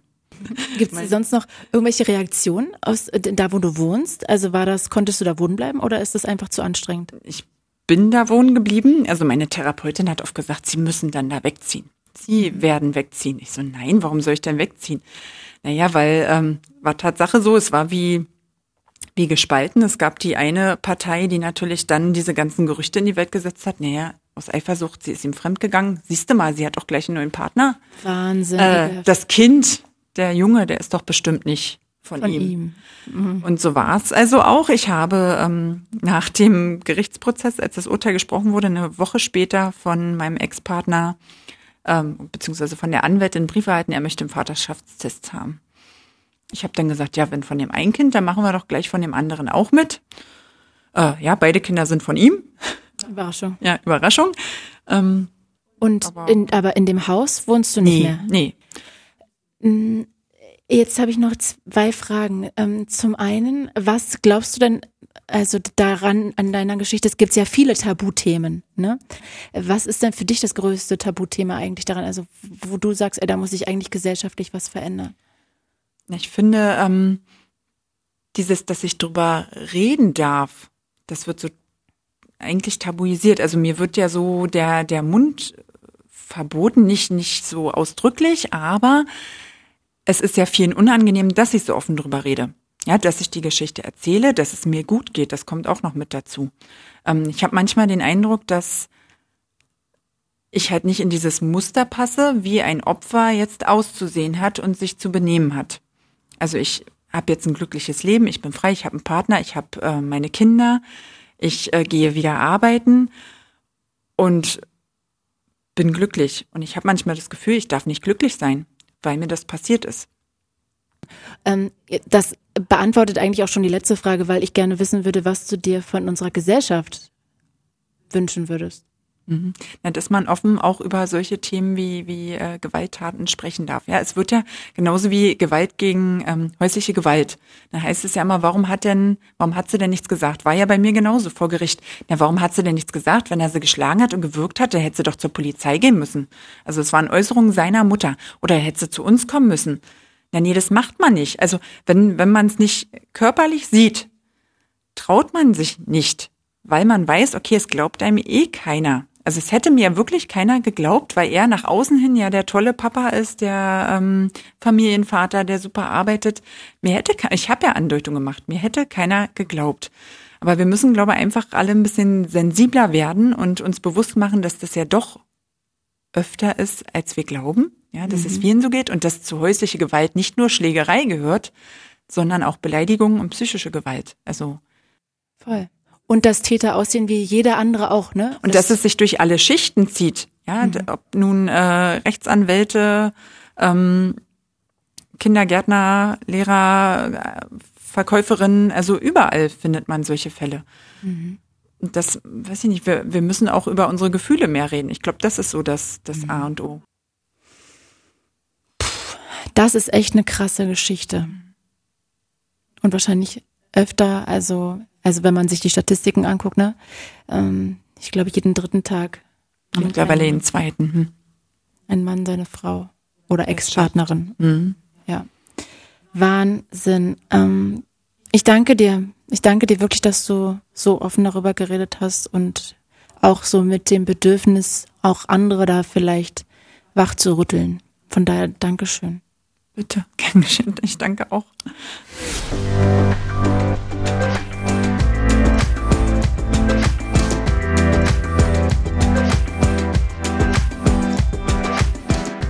Ich bedanke mich auch bei meiner Redakteurin Franziska Schmalbach.